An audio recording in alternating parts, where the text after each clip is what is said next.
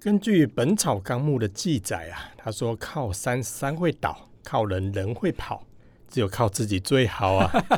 我突然笑了 一下，干怎嘛么有怎么会有这种感慨？哎，你应该重点是落在《本草纲目》有讲这句话 吗？哎，或者是因为现在网络上生活太久了啦，嗯会觉得说这年头其实哦，有些事情真的靠自己比较好呢。嗯，真的真的，哎，有些事情哦，真的是有点惆怅。 有时候连靠自己都不行哦 哈。怎么说？对 你这你这个感慨又是从哪里来的？好啦，你到最近到底发生什么事了？怎么有这种感慨？哎，最近啊，就在粉丝团上发了一些贴文，哎，你知道那触及率有够惨的啦好。像大家都这样子哈。哦嘿呀、啊，我最近上传了一些影片啊，又被 YouTube 标成黄标，哎我整个真的是被 Facebook 欺负，呃啊又被 You- YouTube 记录凌虐啊。对，所以你应该传什么新三色的内容，对不对？不嗯然怎么会被标黄标？并没有，好不好？我上传的内容都很纯真 啊，帮忙做做早操啦，然后或或者是讲讲《论语》啊，哪有什么新三色 啦？只是，但是很莫名其妙就被人家就被人家 ban 了。嗯，对，其实你遇到状况啊，很多网络创作者都遇到了，不止只有你啊。也是说很多人都遇到这种状况，对，听你安利讲我就放心了。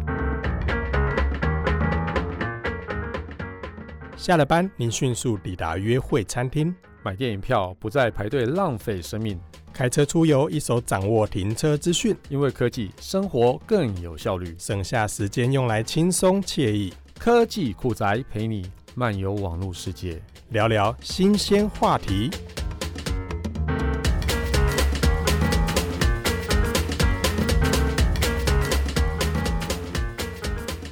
哎，其实这件事应该要值得担心。当你的 Facebook、脸书的触及变低的时候啊，这表示关注你的网友看不到你的贴文耶。欸小米，那不就代表他们即使对我的粉丝团按赞，也看不到我的贴文？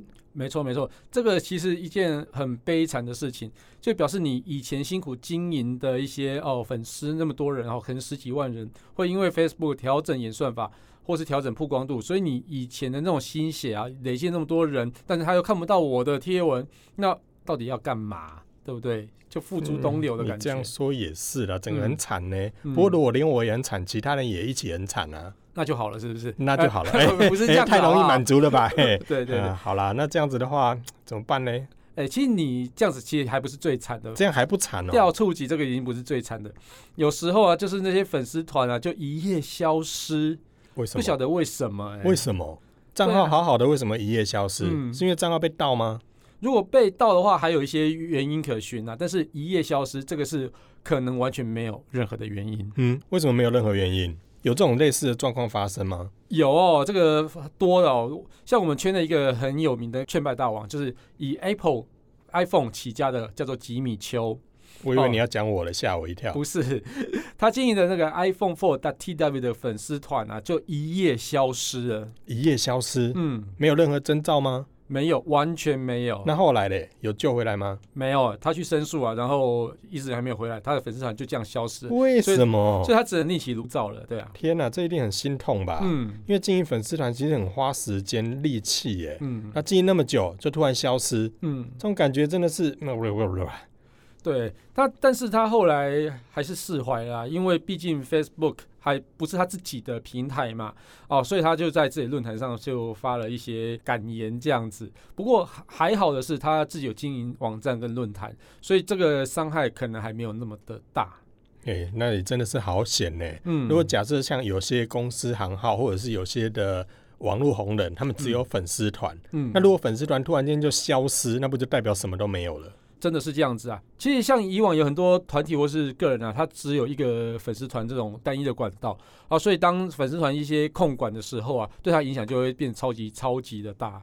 所以对这样整个触及变低，他们整个就很惨呐、嗯嗯嗯，那我们身边有很多的部落客朋友，其实也都有类似的状况发生。嗯我也常常听到大家都在哀嚎啊。不过因为好险，大家都有自己的部落格啦，嗯所以等于说大本营是还在，只是说这些外部的一些间接的社群媒体会受到一些影响。嗯所以如果网站本身健康的话，影响虽然有，但是也不至于整个都倒下去、啊。嗯嗯，对，其实像是 YouTuber，其实也是面临到一样的状况，因为 YouTuber 通常只会有 YouTube 一个单一平台啊，所以这个平台如果做什么调整，第一个就会影响到他自己个人的。所以你说像我刚才说的那个黄标，是不是？对，没错，没错。其实不止黄标事件哦，呃，之前还有所谓的订阅门槛，那个也是平台的一个改变，让很多对创作者哦瞬间就没有收入了。之前那个订阅门槛也是让很多人哀嚎呢。对，没错，因为它规定说啊，过去十二个月以内的公开观看时数嗯，要超过四千个小时，而且频道的订阅人数要超过一千个人，你才能够有广告的分润。如果没有达到以上的这些门槛的话，是分不到钱的呢。对，没错。呃，如果原本就有在经营 YouTube，然后偶尔发个影片，每个月至少还有一点点的广告分一润。点虽然点。对，虽然钱不多，但是至少可能可以买得到便 当吧。但政策发布之后啊，过去十二个月内公开观看时数没有超过四千小时，订阅人数没有超过一千的，瞬间什么都没有，连咖啡都买不到。好惨啊！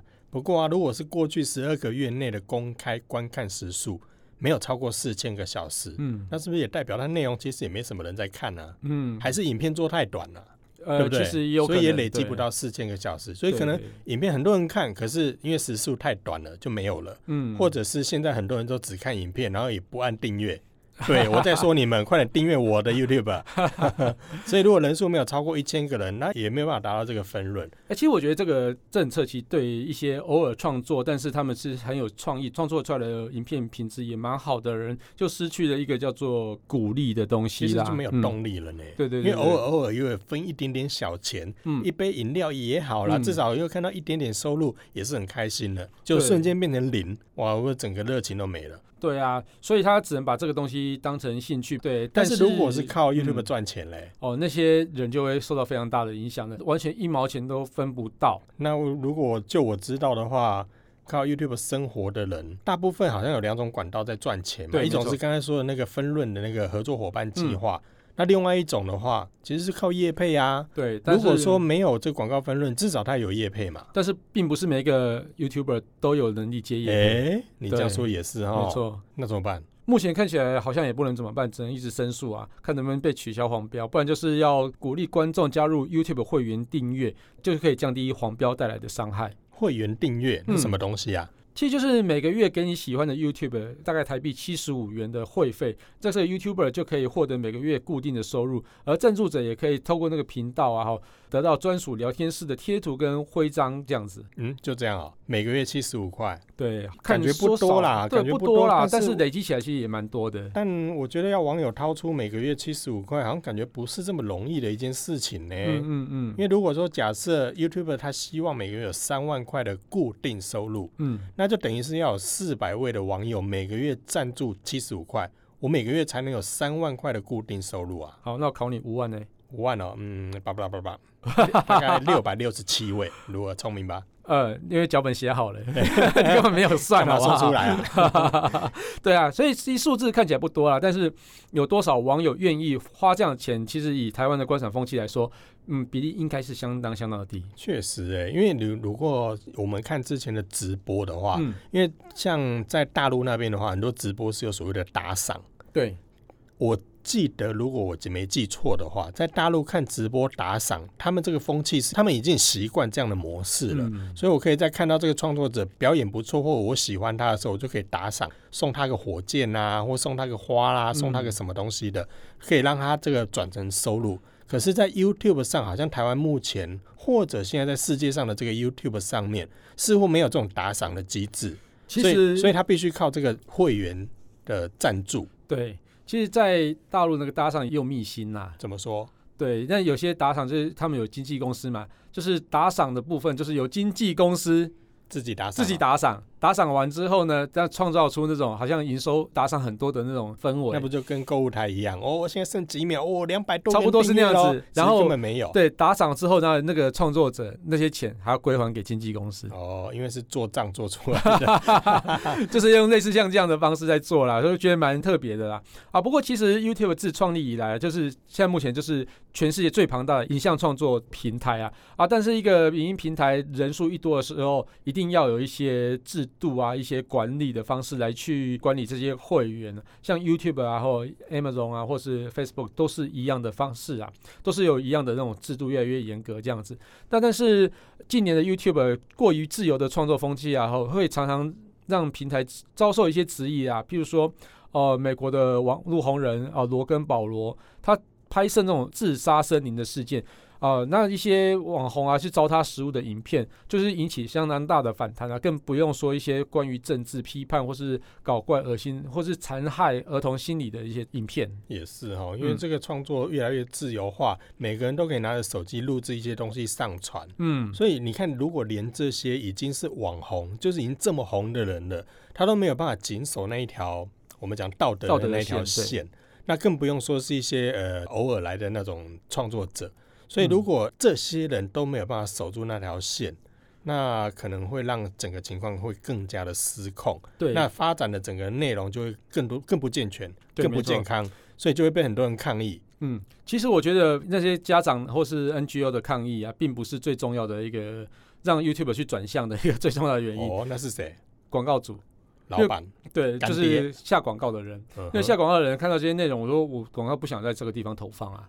呃，因为他内容不好啊，对啊，对啊，然后就是连带的就可能会影响到他的商誉，哦所以就嗯，干爹都讲话了，所以 YouTube 就要乖乖的 去调整一下方式。所以你意思就对是说，因为这些内容它不太健康，广告主觉得我不嗯想下广告在这种内容上面，嗯，所以呢，YouTube 就要禁止这些内容，因为你不要太多，你太多就会影响到我的收入。对，因为其实如果你要以人工审核的方式来去做的话，其实就相当的麻烦，所以他就干脆就是以人工智慧去审核这件事情，就误杀到很多的影所以片。你说它这会有这种情况发生，嗯其实是因为它透过这个机器人的方式去做分析，对所以对如果对，侦测到里面有什么什么什么，然后就把它变掉。例如说像肉色太多的，肉色太多的，嘿，可能就会被变掉这样子，然后你再去做申诉，那如果皮肤比较不一样的，它辨识得出来吗？可能不知道啊， 哎，不嗯要也要聊这个 嘛。然后我说我戴个面具啊，那那他就认不出来我肉色多啦。哎、哦为什么聊到肉色？那叫欧北来的。 哎、其实这是真的，就是说他可能会有一些呃演算法的一些误判的，那被误判了之后，那他就会把你整个先广告先停掉再说。那等你去申诉完之后呢，哦，那前面的流量就是广告费已经拿不回来了。啊，所以你是说，他就算已经这个申诉回来了，可是他前面已经被人家变掉的这段期间的收入，他也对，不会还你。不会啊，因为你那时候就是确实就是广告不会在上面刊登啊，啊所以广告不会在上面刊登，你本来就不会有收入。好严格哦，对啊所以这样子其实就前面就损失了很多，因为我不知道他什么时候申诉回来啊。嗯嗯嗯，那这样的状况是不是只有台湾才有啊？不只有台湾啊，国外创作者其实还蛮多类似的状况，甚至更惨啊。所以大家都这样就对了。嗯嗯，你这样讲我就放心了。我也又放心了是怎 样？哦，就根据那个 Business Insider 的报道啊，有很多创作者收到官方的一封违反平台政策的通知，重点是官方从来就是没有先警告你，就直接就把你停掉啊，了。对哦，他说违反平台政策啊，是什么政策？那不讲。我供啊，嘿啊，就是限制他的广告获利的天数，那最长可能到三十天，有时候申诉啊，就是拿不回来我们刚刚讲的那么多累积起来观看次数的那些损失因啊为。新影片才会吸引比较多人观看啊。嗯嗯嗯，那时候其实是最大流量的时候呢。嗯嗯，其实像是美国一个非常厉害的创作者啊，他年纪已经大概七十八岁那么大的年纪了，这么厉害，对对。他说，YouTube 只是发一封禁止获利的通知给你之后，只有说内容违反平台政策，却没有去细细说明说到底你是哪个地方违反政策，你只能去猜，但是你有时候猜也猜不到他到底是哪边有问题因为。它可能是机器人误判啊。对对对对，然后这个创作者就说啊，就有点像是某天被公司 fire 掉之后，他并不跟你说你为什么被 fire 掉的感觉。哎、那样子好像就是哪天警卫叫你出去，然后你也不知道为什么出去，对你总要告诉我原因嘛。对啊，对啊，没错没错。所以这样子就导致很多创作者不敢碰触一些政治议题或是敏感议题，这样子就限缩很多内容的创作的。所以你是说，现在很多东被西对笨掉的这些东西是政治议题或是敏感议题？并不全然都是。嗯哼。对对对所以你对意思是说，他爱怎么挡就怎么挡，对现在目前看起来是被 ban 的都是很多都是莫名其妙的。这么任性？对对对对，像是政治议题或是敏感议题，可能被 ban 掉的几率更高。哇塞，那这样子等于是上面的一些创作自由度会大大的限缩。没错没。错，那这样子看来，好像不管 Facebook 还是 YouTube，甚至像抖音啊、扑浪啊，嗯嗯像最近 Twitter 不是也在禁止一些对某些国家的账号吗？对，啊，像是 Twitter 就禁止了某个国家的账号，就说禁就禁了，不得反抗，就直接把它砍掉。海呀、嗯算是相当有 guts。那你怎么看？有什么建议可以给创作者吗？说真的，其实台湾 YouTuber 要解决黄标问题啊，不能只去抗议 这件事情啊。哦，我觉得可能比较好的方式就直接把 YouTuber 换掉，换这个平台啊。你你你这样也太消极了吧？ 你不是应该要建议说，也许我们可以在素材上温和一点，或者是不要碰触那些敏感议题？怎么会是叫他们把把那个平台换掉？他们之所以叫 YouTube，就是因为在嗯 YouTube YouTube 上面啊上面对对，对喂，你卖卵了啦！ 但是你其可以实换到那平个啊，不离不离 呀，换平台换平台是很难的一件事情呢、真的是这是什么烂建议啊？对，但是代价太大了啦呃没。错啦。而且对你现在换到别的平台，也难保哪一天不会发生啊。对对你我看觉得我们之前在用 Facebook 的时候，也许有些人说啊，我不想用 Facebook，我想用 IG，就后来 IG 被 Facebook 买 走了，是一样啊。对，那那第二招了，有没有第二招？我刚刚不是讲第二招就是换平台了吗？哦，换平对对台 对了，对，所以现在讲的第三招是不可是恶！第三招是 什么？第三招自己架一个 YouTube 的平台。喂 那来不及赚啊，成本烧更哎我大。们刚刚不是说，我们之前不是有提到说，呃，很多的那个创业都是来自于对于一个平台的不爽，所哎以自己真的去耶创所创以造嘛，对不所对以现在接下来会不会有一个 Me to B？好烦哦！啊，对啊，其实最后最后剩下大概就是只剩下会员定制，我们刚刚讲的频道会员定制这件就事是情靠，就会员是赞助一就个对人了七十，一个人每个月七十五的会费这样子，多养一些那个干爹啦，这样就不怕被 ban 了。哦，这也是好建议啦。啊嗯所以，如果大家听到这边的时候，就可以上网到 YouTube 上面搜寻一下这个 iPhone 十林小旭，给他每个月七十五块，祝他身体健康。 等一下你有拿到七十五块的资格了吗？呃，好，我们接下来下一段， 那我只好多接一点叶配了。 那其实叶配网友其实非常不喜欢啊，就直接在底下酸你啊。哎真的现在唯一耶没有被酸的大概只有浩浩吧。 哎，好烦哦，真的是，你看要叶配也不行，网友不喜欢，对然后我想要表现一些自己想要讲的一些话，又会被平台限缩管对控，然后网友又一直在酸，呃你这创作者真的真的是处处受限。欸对，，所以其实我蛮建议啊，像 YouTube 或者是只纯粹在 Facebook 上发文的这些人呢、应该都要有一个家，那个家其实就是你自己可以比较简单拥有的地方。那那个地方就是一个你自己成立的一个网站嗯啊，哼或是你自己成立一个部落格。嗯哼哦，不要把所有的资源全部都只放在 YouTube 或者是放在 Facebook 上。所你以应不该要把鸡蛋放在同一个篮子里面就对了。啊是的，是的，是的。所以你必须要把一个网站的架构去把它弄好之后呢，哦，把这些资源慢慢的导回到你的网站上来，这才是最重要的。那像是我们一个网络上一个非常红的人叫做宝爷。哦，他也其实也是因为受不了 Facebook 一直去哦让他的触及率变低，所以他成立了一个网站。其实把它最内容主都放要，在它里面最是主要不是 Facebook，是 Line，哦 OK 是哪里？ 对，好 OK 我可能误因为会 Line 那个收的那个钱，哦它对后来对不是对改成一折多少钱吗？对对对对对，发文那宝爷一算，哇塞，那个价格，那我还不如把这个价钱留下来，自己去弄一个属于自己的平台。对啊，所以我就强力建议这些创作者一定要狡兔三窟，不要把鸡蛋放在同一个篮子里面，这样比较安全。那这篇的内容呢，其实在我的网站点子科技上也有分享，欢迎大家去搜寻过来读一读喽。哎、真的耶！你看，像我们的 Podcast 啊，我们除嗯了放在 iTunes 上面之外，我们在 SoundCloud 上也有啊，对对对，在 Spotify 上面对也也啊，在然后 Google 在 Podcast 也有、我啊，们自己的官网上也有啊没错，没所以错大家都可以透过这些不同的管道来收听。没错，所以没错哪天就算是 iTunes 收掉了，我们也还有，对不对？哎，iTunes 收掉比较难吧？哎我觉得我们应该会比 iTunes 先收掉。 喂，干嘛这么没有志 气？好啦 真，的是，感谢大家收听这期节目。如果你再不听，我们就来收掉了。我是科技亚 Cookies Play。我是科技仔仔林小旭，如果你有任何想听，会觉得有点酷，或者是宅稳重的科技话题或，者最近发现网络上哪些事实在太瞎了，不聊不行。或者最近哪支影片被变掉啦，都可以上传到我们的脸书社团科技酷仔来留言给我们被哦。变掉还能上传吗？被变掉，上传到 Facebook 来的社团啊啊，，也是哈、哦嗯，那不就不要放在 YouTube 上面啦、对？还有啊，嗯快分享我们的节目给你酷到不行。以及宅位最重的朋友，一起加入科技酷宅的异想世界。拜拜。哦，你那个是不得已的。科技酷宅由艾格媒体制作播出。